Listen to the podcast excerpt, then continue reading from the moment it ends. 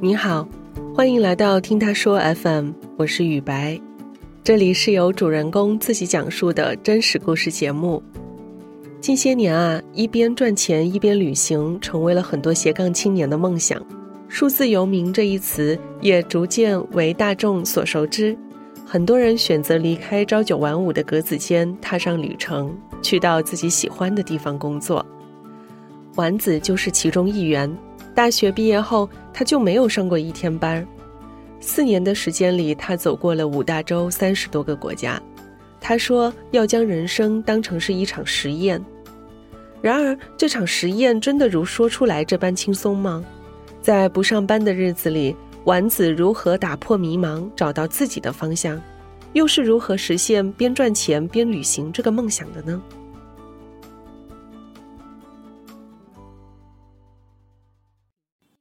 ？Hello，大家好，我是丸子，一个带着尤克里里环游世界的数字游民。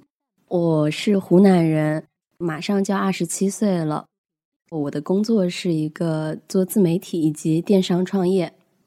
数字游民大概说的就是你的收入不受地理位置的限制，都是通过互联网来赚取自己的收益，偏向于一个流动的游牧的生活状态。大学毕业之后，我没有去上班，但是之前有过实习的经历，就会感觉大家好像默认设计师就一定要加班。实际上是我们白天很多事情没有去做，然后一定要等到很晚，我就觉得工作效率很低，就选择说给自己一个机会去看一下还有没有其他可能。我之前一直想要出国留学，但是一五一六年的时候股灾嘛。我爸当时把我们家的钱全投入了股市，也是用来读书的钱，所以我当时其实托福都考完了，但是没有去成功。然后我自己还错过了一个保研的这个事情，每个班只有一个保送的名额，但是我们班的第一名，他说他不会去申请。我当时是我们班基点排第二吧，就应该去申请的，但是我当时去新疆玩了，那边没有网络。回去之后，我就去找我们学院的院长，就怎么说都没用了。他说：“哎，那没办法，那已经让给广告班的同学了，已经都公布了，就很乌龙，我都不好意思跟我爸妈讲。我后来跟他们讲的就是说，我觉得没必要再读研究生了，我这个专业，反正我也挺想出去玩的，那就干脆出去好了。我爸也是觉得有点愧疚，因为本身说好了要出国读书。”所以他就说：“那这样的话，你就按你的安排，对，去间隔年吧。”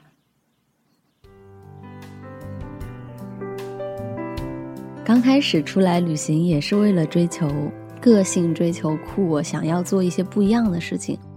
有一次我去巴厘岛那个库塔海滩学冲浪的时候，我就发现我真的太怕被海水呛到的感觉了。就也去试了几次，结果被呛到之后一蹶不振，我觉得特别难受。但是还是选择拍了一些冲浪的照片，然后发在朋友圈里。那条朋友圈就特别爆，就上百个点赞。哎呀，我的虚荣心一下子爆炸。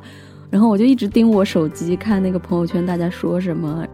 然后过了一小会儿，我就觉得很失落，好像大家都生活在了这种虚拟的网络世界的褒奖当中。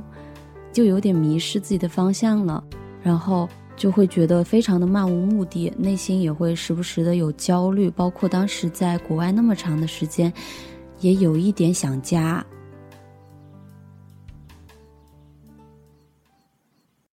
我当时是一八年，应该是我最长的一段独自旅行，十一个月零二十三天都是在国外。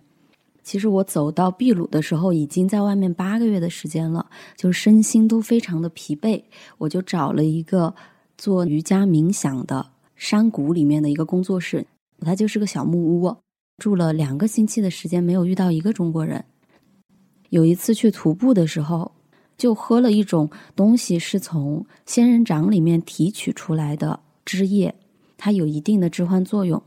但是我喝完之后，我整个人就非常不舒服。我就说我不去了，你们去徒步吧。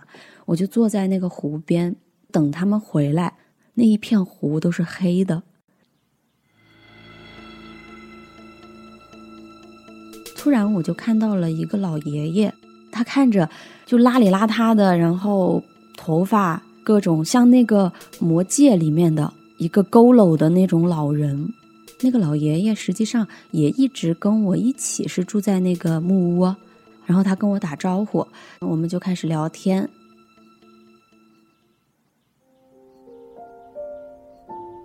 我才发现那个爷爷很有意思，他会讲五个国家的语言。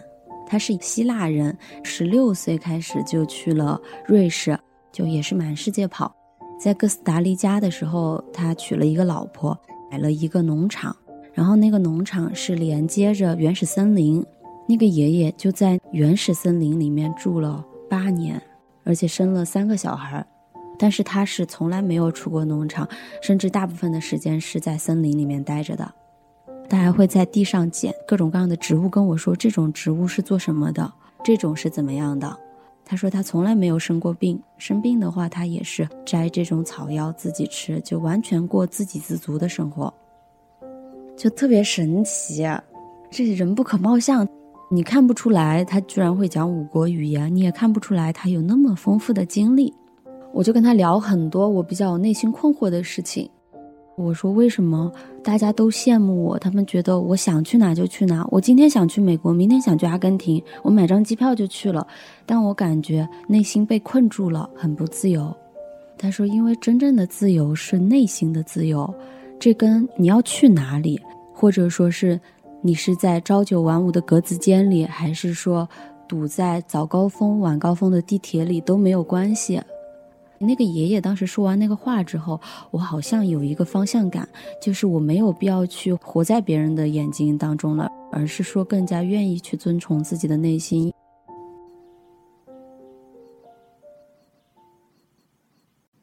因为我们毕竟生活在这个现实社会，所有的东西都要花钱嘛，所以在很长的一段时间，我的困扰都是赚钱。毕业的时候，我拿着两万块钱，是我自己打工在琴行兼职赚的钱出发的嘛。旅行了快八个月的时间，我爸妈有赞助一些，主要是买机票，加起来肯定不超过五千块钱。去完泰国、去完马来西亚的时候，我身上只有一千两百块钱了，就就很焦虑嘛。然后我当时去到斯里兰卡，基本上都在打工嘛，因为我在那边遇到了一个老太太，去他们家画墙绘，这个就是一个信息。你要经常上一些 Facebook 呀，或者你上 HelpX 或者 Workaway 一些网站上面，当地的大部分是民宿主，就会发布一些义工招募的信息。但当时我还是省钱为主，我在那边画墙绘的话，他只是免我的吃饭跟住宿而已。但是我的工作也很清闲，我每天想画多久就画多久，我只要每天都在画就行了。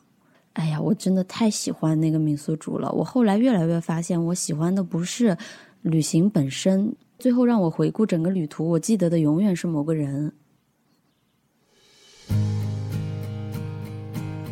太酷了！那个老太太，我去的时候刚好她在过七十六岁的生日，叫 Helga，戴个大墨镜，穿的五颜六色，非常的隆重。他爸爸之前是斯里兰卡驻法国还是法国驻斯里兰卡的外交官，我忘了。然后他妈妈是个当地的艺术家，他结过三次婚。之前第一个丈夫是在她面前开枪打死自己的，她受到了很大的打击，在那之后就得了抑郁症，一直把自己关在一个房子里面，不吃不喝，就只想自我了结。后来他妈妈就给他递了一桶水彩颜料，然后他开始画画。就他把自己关在那个房间，他先把整个房子涂成了黑色的，然后开始在里面画一整片森林。他就通过画画的这种方式走出了抑郁症。之后，他就开始鼓励身边的所有人画画。后来我去的时候，他的家已经变成了一个酒店博物馆，三层楼很大，有几十个房间，肯定有。他家的所有的工作人员都会画画，而且他每年都招募来自世界各地的义工去画墙绘。我去的时候，他就特别开心，因为从来没有中国人去过他那里。我去的第一件事情就是给他抄了个心经。因为他爸爸当时还接到了周总理的邀请，来中国，然后给他送了很多中国的字画，他一直收藏在家里。但是因为不知道该怎么去装饰呀，怎么去摆放，就一直放在仓库了。看到我去了，他就赶紧把它拿出来，一个山水画嘛，然后让我在旁边抄心经。老太太特别积极，她每天都工作到凌晨一两点。我就问她，我说你身体会不会吃不消呀？她说，如果一个人开始停止工作，那他就离死不远了。当时不知道我什么心情，我就觉得心里一震，好像在说我，因为我那个时候就没工作。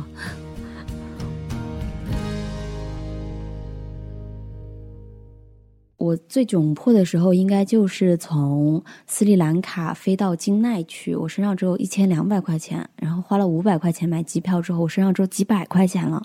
我就开始想办法说我要怎么样赚钱，因为之前基本上走的就是省钱的路线，但总之还是要花钱的。从印度我才开始做代购，但是呢。我一开始又觉得做代购这个心理障碍过不去，我就不想在朋友圈发广告，因为我自己很烦一直刷屏的人嘛。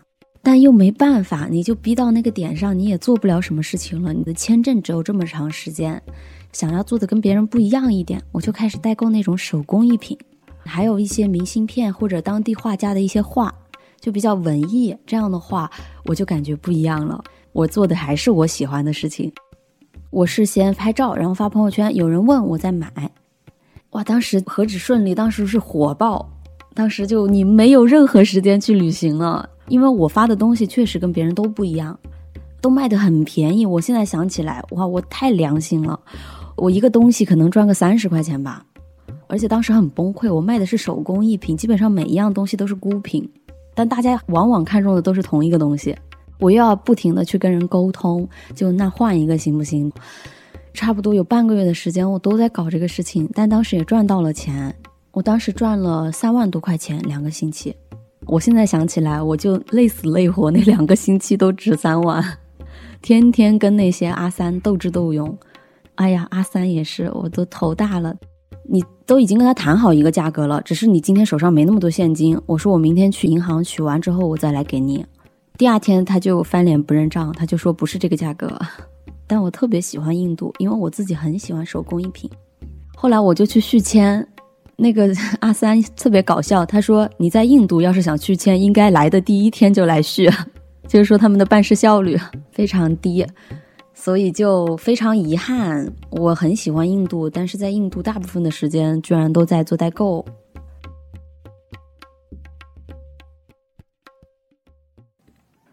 后来就是靠代购赚到了钱，但我并不开心。我发现，如果我要真的做这个，我就变成纯代购了，我就没有时间去旅行了。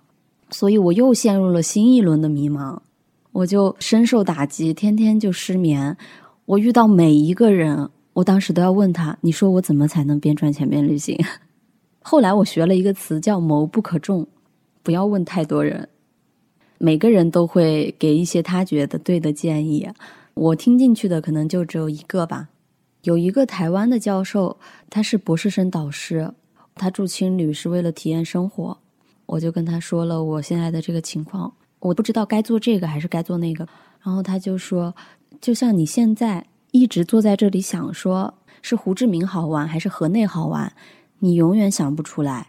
只有当你走出这张门，选择去胡志明还是去美奈的时候，你才能得出这个结论。我就觉得不瞎想那么多了，就做就好了。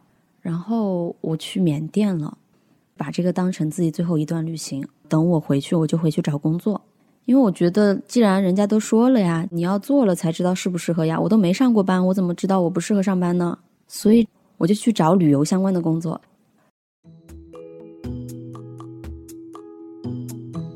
我先去面试了一个旅行定制师。他说：“那你第一个面试过了，你现在要做一个那个冰岛的旅行规划书出来。”我就说：“我都没去过冰岛，我怎么做呢？”他说：“不需要去过呀。”我才发现旅行策划师不需要去过那个地方。当时又受到了冲击，我觉得这算什么旅行定制啊？不就上网找资料吗？做攻略？哇，那这个职业也太惨了！你天天做攻略，你自己还出不去，我就不做了。然后我又去面试一个旅行做内容的互联网公司，我发现。我要做的那个新媒体运营的岗位，完全可以线上去完成。我就问那个 HR 说：“我说我可不可以少拿一点工资，但是不用来打卡。比如说我在北京如果租个房子可能要两千五一个月，但是我如果去巴厘岛租个房子，只要一千块钱一个月，你就可以少给我发一千五的工资，没什么时差，我还是能按时把工作交给你。然后他就用看傻逼的表情看着我，后续就说呃行了，你回去等通知吧。然后就再也没有通知了。反正就经历了几次面试的失败吧，我也主动就放弃了。我说，哎，真的不太行，就是第一关都做不到，都没有办法得到一份工作。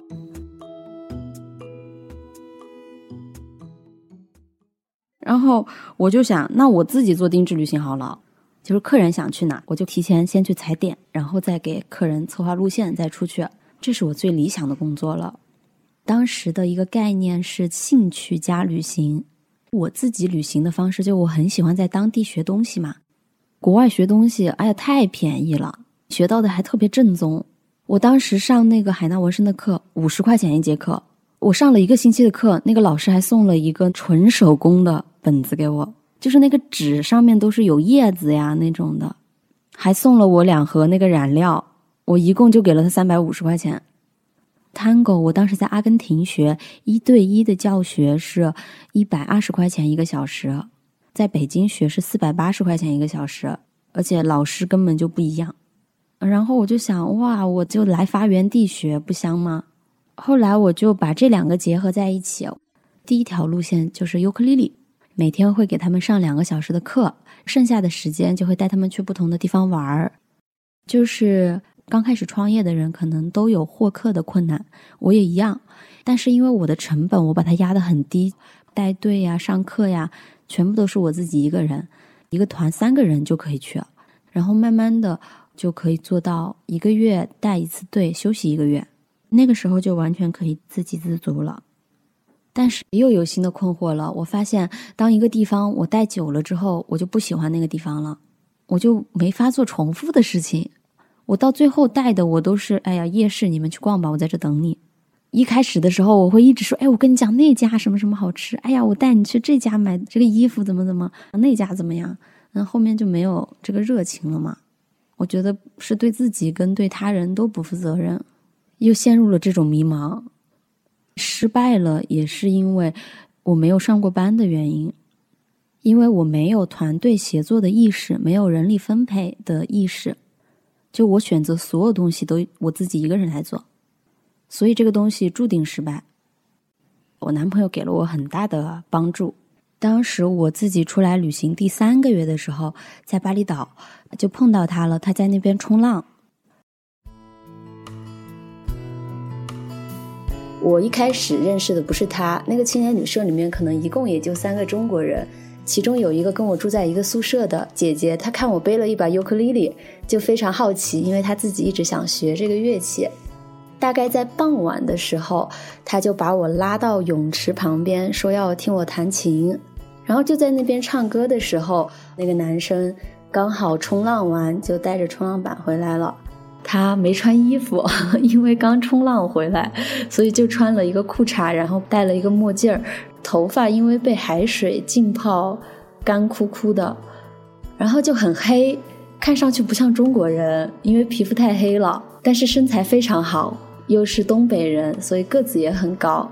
他长得不帅，眼睛小小的，普通话说的非常标准，有播音腔。他跟我说叫我小黑就好了，你可以叫我大黑哥，因为他们之前就说一会儿可以一块儿去吃饭。后来吃完饭回来，他就说：“我刚刚看到你有在弹一个小乐器，我就跟他介绍说这是尤克里里。他说你一会儿要不要带上尤克里里，我们一起去海边弹弹琴？我们就坐在公共区域那边，他们俩就喝啤酒嘛，我就在那边弹琴。我还记得我当时弹的是周杰伦的《简单爱》呀，《晴天》啊。”我猜他应该是那个时候觉得他喜欢我了，就是在后来他的描述当中，他说是那天晚上就觉得特别美好。这个人，一直到很后来，我才知道他在见到我以后的第二天就把当天的航班取消了，但他一点都没有让人看出来，就是没有给你造成压力什么的。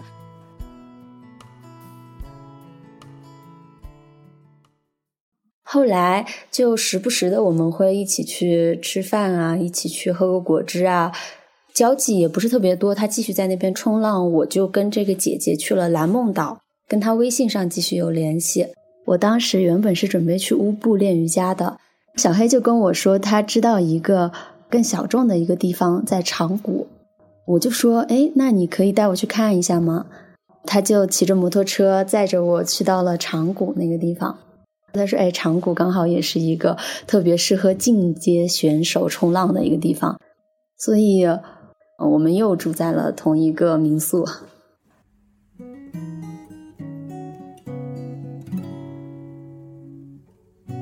白天的时候，我会去上两节瑜伽的课程，然后我们会一起吃饭。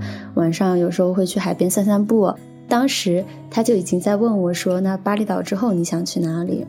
我说：“我要去斯里兰卡。”他说：“斯里兰卡是整个东南亚最适合风筝冲浪的地方，我们可以约着一起逛。”我知道他对我是一定有好感、喜欢的，不然的话也不会对我这么好嘛。但我对他确实也不反感，就一直是这样相处。后来去了斯里兰卡之后，我们呢租了一辆摩托车。他其实比我要资深很多。那个时候我还是一个刚出门的旅行小白，但他已经从东南亚一直到非洲，已经玩了一年多的时间了。他会带我去很多非常小众的地方。我们在环岛的时候已经非常非常尽可能的节省了，甚至说我们在廷可马里的时候都是租帐篷，那个帐篷可能一个晚上十八块钱一晚，就已经到这种程度。而且我也不接受他的帮助嘛，就自尊心比较强，他实际上是可以去住更好的地方，但是他比较迁就我这方面，然后我当时也非常的焦虑，处于一个没钱的状态，又不知道该怎么赚钱。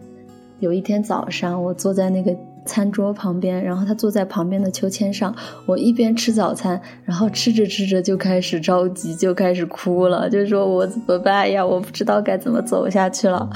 然后他就过来跟我说：“哎说，哎呀，你不要着急，哎呀，你已经很优秀了，你比大部分的人都要更勇敢，而且你真的有特别多的才艺。”他就一直夸我。过了一会儿，我还是。哭，他就从房间里面拿了一张纸，拿了一根笔出来。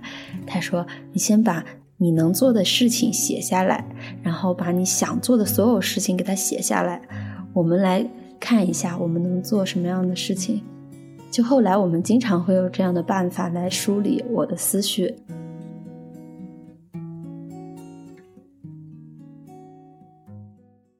到了廷可马里之后，我就去画画了。他就继续回到了尼干布之后，继续在那边冲浪，一边玩一边走，又到了我所在的这个城市。他说他想过来看我画的画。过来以后，我们一起吃了个饭呀。那个奶奶当时还问我说：“这个小帅哥是不是你男朋友？”我当时也挺害羞的，就也没说什么，算是默认了吧。后来接着我们又一起去了印度。当时我说我要去印度，他说你一个女生去印度很容易被骚扰哦。他说他也没去过印度，要不就一起去吧，就一直是这样子的。他刚好也要干嘛，不就一起去吧？然后说那也可以啊。然后在印度的时间，他相当于就是一直在给我帮忙，就一直是关照我的状态。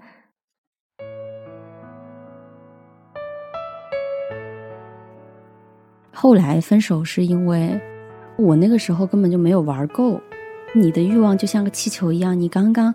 看到了这个世界的一个角落，你想要去看更大的世界，但是呢，我一个三十岁的男人对他来说最重要的还是事业嘛，所以他要留在北京继续做事业，这个时候就产生了分歧，我肯定是想要继续出去的，然后他就跟我讲说，从我自私的角度，我肯定希望你留在北京，但是如果这样你不快乐的话，也没有必要留下来。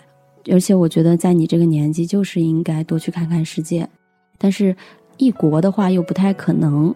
所以说，如果你三个月内还没有回国的话，那就算自动分手，就是不是一个对的时机。那个时候已经是一六年了，我就相信每个人就是注定只能陪伴你走过一段路程。确实，目前结婚这个问题是比较困扰我跟我父母的一个问题，因为要找到一个跟我生活频率一致的人，确实挺难的。这种方式还是很小众嘛。我父母对这一方面有期待，我从二十五岁开始就开始催婚了。我也不是说想一直在外面跑，因为我一直跑来跑去的原因也是希望能够找到一个能让我留下来的地方，或者说是一个能让我留下来的人。我也希望我能找男朋友，我也渴望婚姻，只是说这个人或者这个地方没有出现的话，我也不愿意去将就。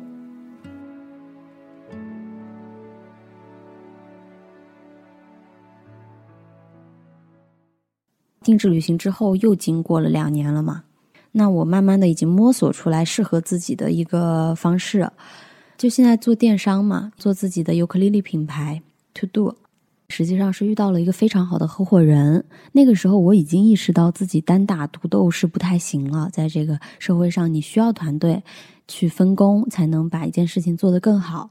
我们只见了一次面，第二次就签合同了。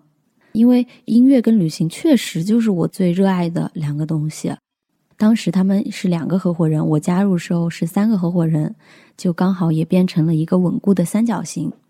再加上疫情，实际上是推动了整个电商的发展。我在团队里面充当的是一个智多星的角色，琴本身就是我自己设计的，那相当于 To Do 这边是一个稳定收益，自媒体那边是一个额外收益。这样的话，我做自媒体的话也没有那么大的商业压力。我希望我能够更有影响力，之后去让更多人知道 To Do。我的合伙人对我的期待就是创造更多的可能。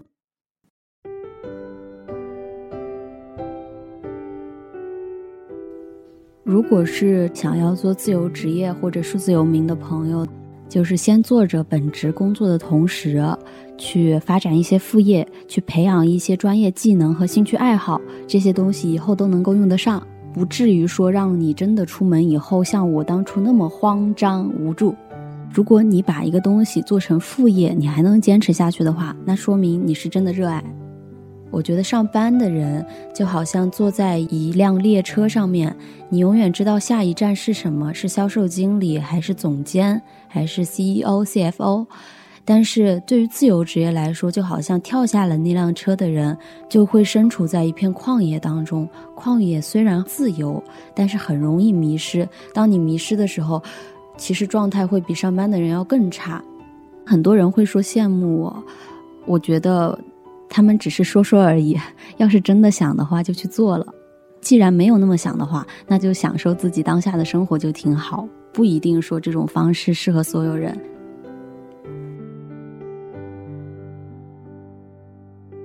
我们很多人都说羡慕自由职业，听了丸子的故事后，你是否还有勇气去付诸行动呢？欢迎在我们的评论区留言。你现在正在收听的是真人故事节目《听他说 FM》，我是主播雨白。如果你想分享你的故事，或是倾诉你的困惑，请跟我们联系。